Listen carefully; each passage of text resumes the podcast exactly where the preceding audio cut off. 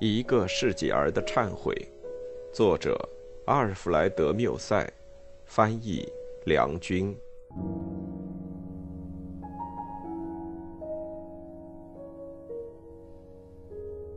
第二章，初学过放荡生活，好像是一阵眩晕。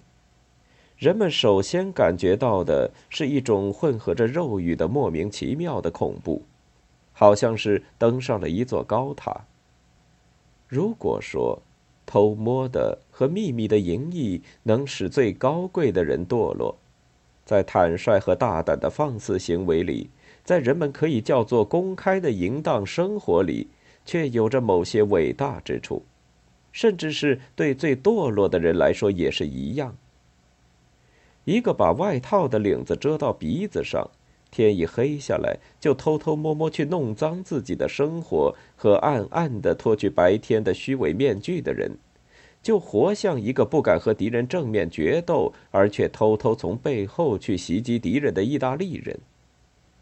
等候天黑，和躲在街头巷角干的鬼祟勾当类似暗杀行为，而一个公开追逐酒色胡闹的人，倒几乎像是个斗士。这上面颇有点战斗气味，表面上很像是一种体面的斗争。大家都这样做，却秘而不宣，你也去干吧，可用不着隐藏。骄傲这样鼓励说，而一旦披上了这副铠甲，你看太阳就会在它上面闪光。据说达莫克莱看见有一把利剑悬在头上，这就和浪荡儿们的头上好像有一种什么东西在不断的向他们叫道：“去，只管去吧，我有一根线系住呢。”在狂欢节日游行的化妆花车，正反映了他们的生活真相。在一辆四面通风的破旧四轮马车上，明亮的火炬照耀着石膏塑成的人头，他们有的在笑，有的在唱。在车子中间摇摇摆摆，好像是一群女人，实际上是穿女人服装的木偶人，几乎像真人一样。人们在爱抚他们，又在咒骂他们，既不知道他们的名字，也不知道他们是些什么人。这一切都在树枝火把的照耀之下飘摇动荡着，在沉醉中忘怀了一切。而且，据说这辆花车是有一位天神守护。这些木偶人有时似乎在彼此靠拢，又像彼此在亲吻；有时颠簸的太厉害，也会掉下一个来。但这有什么关系？横竖人们从那儿来，总要回到那儿去。马儿拉着车子在狂奔。但是，假如第一个感觉是惊奇，第二个就是恐怖，而第三个就是怜悯了。事实上，人们在那上面表现出有那么大的精力，或者不如说很奇怪的在滥用精力。以致最高贵的品质和最健全的身体也时常会上当。他们觉得这是既大胆又危险的行为，他们就这样浪费自己的生命，把自己附在放荡生活上，就像马杰帕被附在一匹野马上一样。他们在这上面绞杀自己，他们把自己当成神话里雄壮的半人马的怪物。他们既看不见他们破烂的皮肉和洒在树上路上的血渍，也看不见眼睛充血的狼群在跟踪他们，更看不见沙漠和乌鸦。由于我说过的那种环境驱使我投进了这种生活，现在我要来谈谈我在这种生活中所目睹的一切。我第一次亲眼看到了所谓剧院的化妆舞会的有名的机会。我也曾听说过摄政时代的放纵生活，一位法国王后化妆卖花女郎来参加舞会。但我在这种舞会上却只看到卖花女郎化妆女酒保。我希望在这种场合能看到放荡行为，但实际上什么都没有，却只有放荡生活的灰尘、殴打和烂醉如泥、倒卧在破瓶碎罐上的妓女。我第一次看到了好饮大食。我曾经听说过赫里奥加巴的夜宴和一位希腊哲学家曾经把官能的享乐当作大自然的一种宗教。我期待的，如果不是快乐的东西，也要是能使人忘怀的东西。但我在那里碰到的，却是世界上最坏的东西——厌倦，拼命的要活下去。一些英国人不是在说吗？我既然干这或干那，我可就觉得开心；我既然花了那么多金币，我就感受到那么多的快乐。他们就是在这块石磨上消磨了他们的生命。我第一次看见了妓女。我曾经听说过，亚什巴斯坐在亚尔西比亚的溪头上与苏格拉底辩论。我所期待的是一些聪明的、粗犷的，而又是快乐、勇敢和轻快的东西，好似开香槟酒时发出的爽朗的声音。但我见到的却是一张开着的嘴，一只死直的眼睛和一双勾曲的手。我第一次看见了形容憔悴的妓女。我曾经读过薄伽丘和邦迪罗的作品，当然，我也读过莎士比亚。我曾经幻想过这些漂亮活泼的女郎，这些地狱里的天使。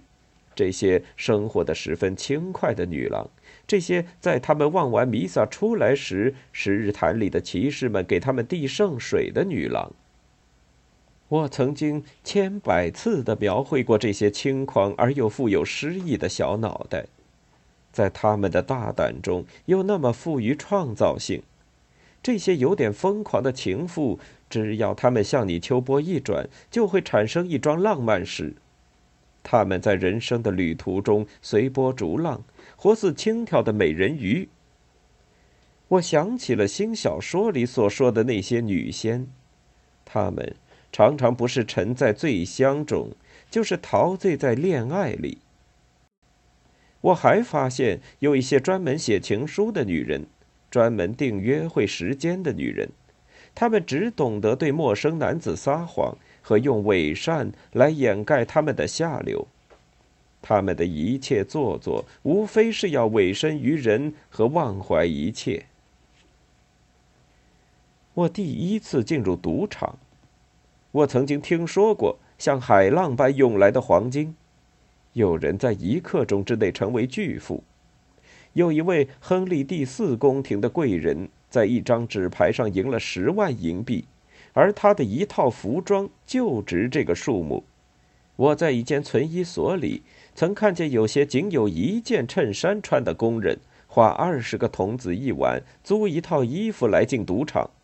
宪兵们坐在门口把守，有些肚子实在饿得难受的人就和人打赌，让人用手枪向他打一枪，如果没有打中，他就赢得一块面包。我第一次看见了某种公开的或非公开的集会，这是对在巴黎得到许可出卖自己肉体的三万女人中的某些女人开放的集会。我曾经听说过从巴比伦时代起至罗马时代为止的各个时代的无尽节，这是百无禁忌的狂饮纵欲的节日，从毕里亚普的神庙到路普。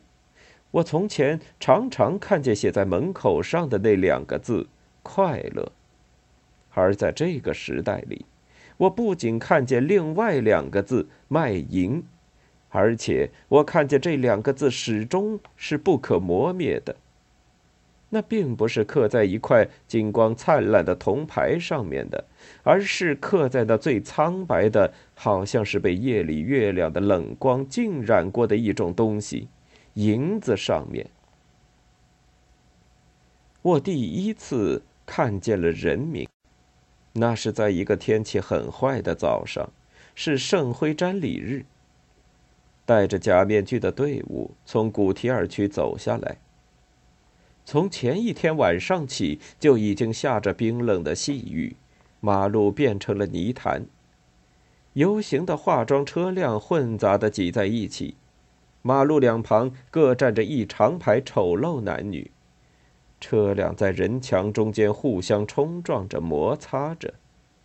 这一群凶险的旁观者站着像一堵长城，在他们的因酗酒而充血的眼睛里。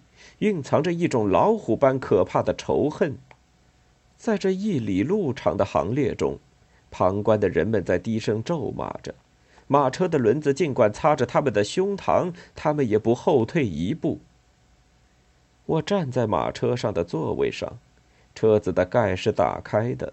不时，一个衣服褴褛的男子从路旁人墙中走出来，向我们当面臭骂一顿，向我们身上撒面粉。不久，我们又受到泥浆的袭击，可是我们继续走上去，直到和罗曼维尔的美丽树林。从前在这里，不知有多少人在草地上亲着甜蜜的吻。我们的一位朋友从车子上跌到马路上，几乎送了性命，民众马上向他冲上来，要殴打他。我们也迫得连忙去救他，把他围起来，不让群众打他。因面粉已经撒完，群众就用石头做武器。走在我们前面的一位骑马的号手在肩背一下石头。我从来没有听说过类似这样的事情。